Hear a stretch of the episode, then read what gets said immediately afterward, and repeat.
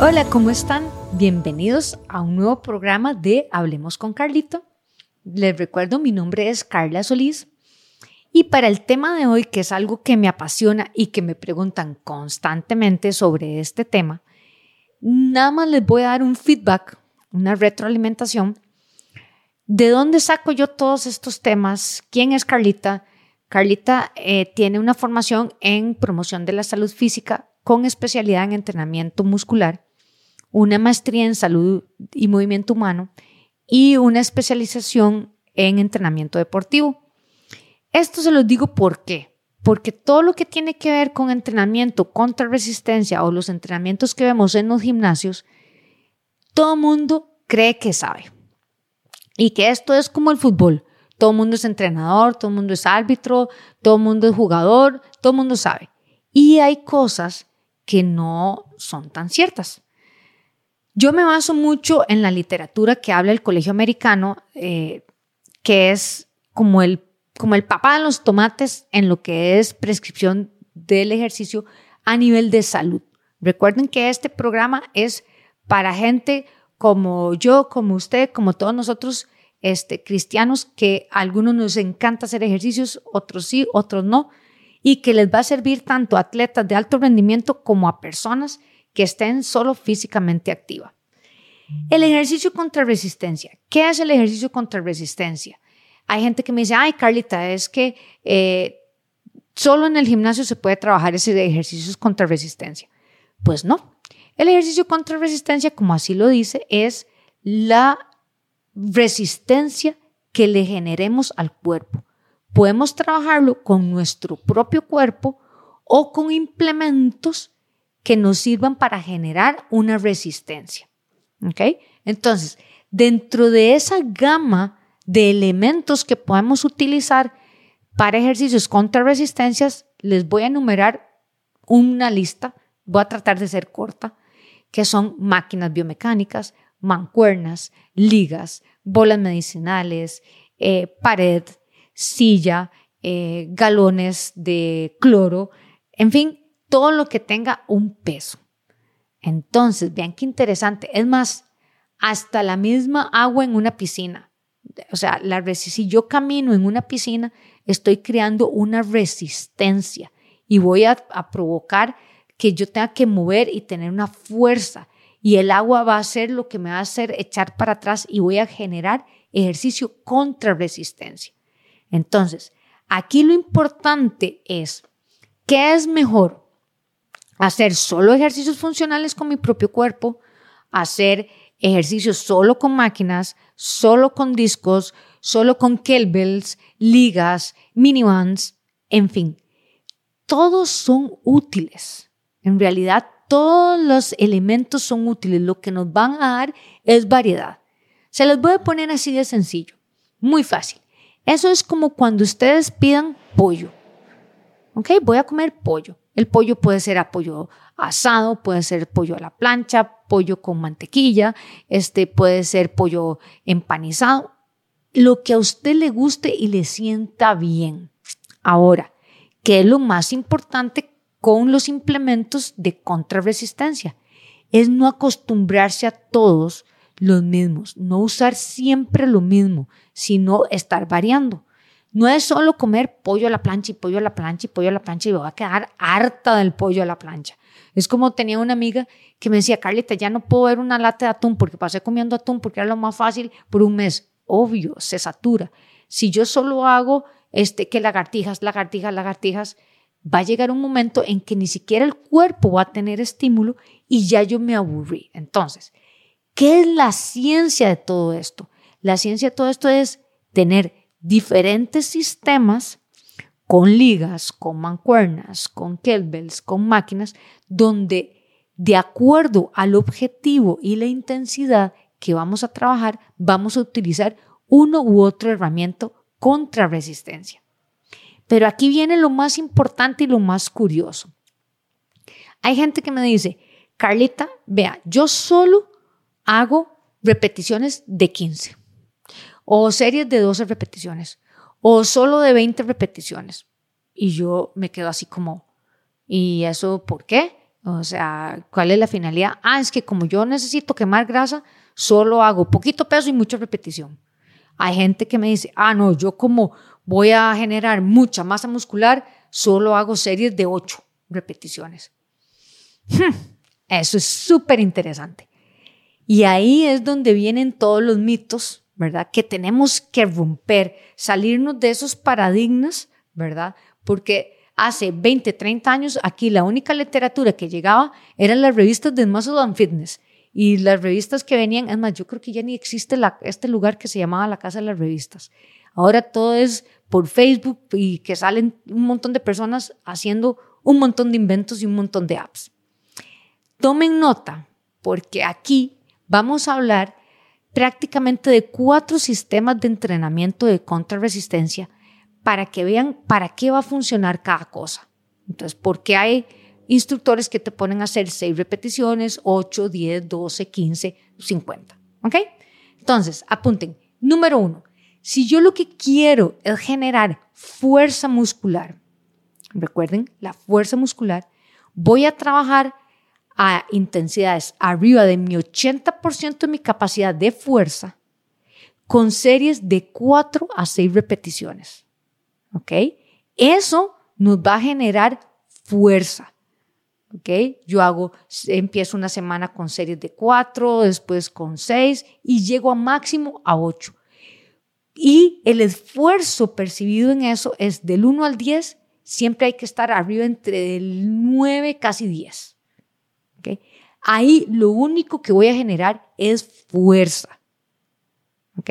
Primer punto. Vamos con el segundo, que es masa muscular o tonificación muscular. Recuerden que, el, que la masa muscular, el tono es lo mismo.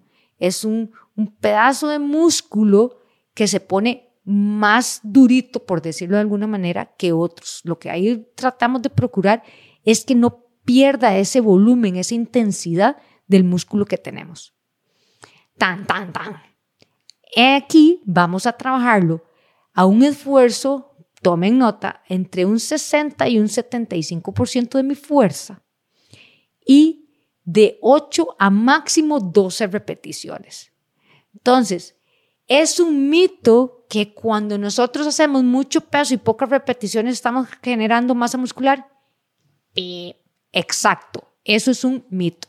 Ahí lo que están desarrollando es fuerza muscular, donde vamos a desarrollar la tonicidad, el volumen muscular, es a un 60-70% de nuestra capacidad funcional series de 8, 10 y máximo 12 repeticiones. ¿Ven qué interesante? Ahora, vean el siguiente punto. Si yo trabajo, número 3, si yo trabajo a una intensidad abajo del 60% de mi fuerza, ¿ok? Series de 15 a 30 repeticiones, lo que voy a generar es resistencia muscular. No voy a bajar peso con eso. No, o sea, ese no es un programa de quemagrasa, como dicen. Eso es que voy a trabajar mucha resistencia muscular. Y ojo, recuerden en uno de los podcasts pasados que yo hablé de los elementos de la aptitud física, tenemos que tener de igual buena condición de fuerza muscular como de, resistencia muscular. Las dos son sumamente importantes. Entonces, muchas, normalmente muchas mujeres pasan pegadas a las máquinas ahí haciendo muy poquito peso y un montón de repeticiones. El músculo no va a sentir ni pío ni cosquillas. Hay que estar cambiando intensidades. Entonces, si yo trabajo entre un 40 y un 50%, series arriba de 15 repeticiones, lo que estoy trabajando es resistencia muscular. ¿Ok? Y el cuarto es la potencia muscular. La potencia es algo muy específico se trabaja mucho con atletas y es trabajar casi a la misma intensidad que la masa muscular, o sea, como un 70%, series de 8, 10 y 12 repeticiones, pero en la fase excéntrica del movimiento, ahí es donde lo hago más rápido. ¿Ven qué interesante?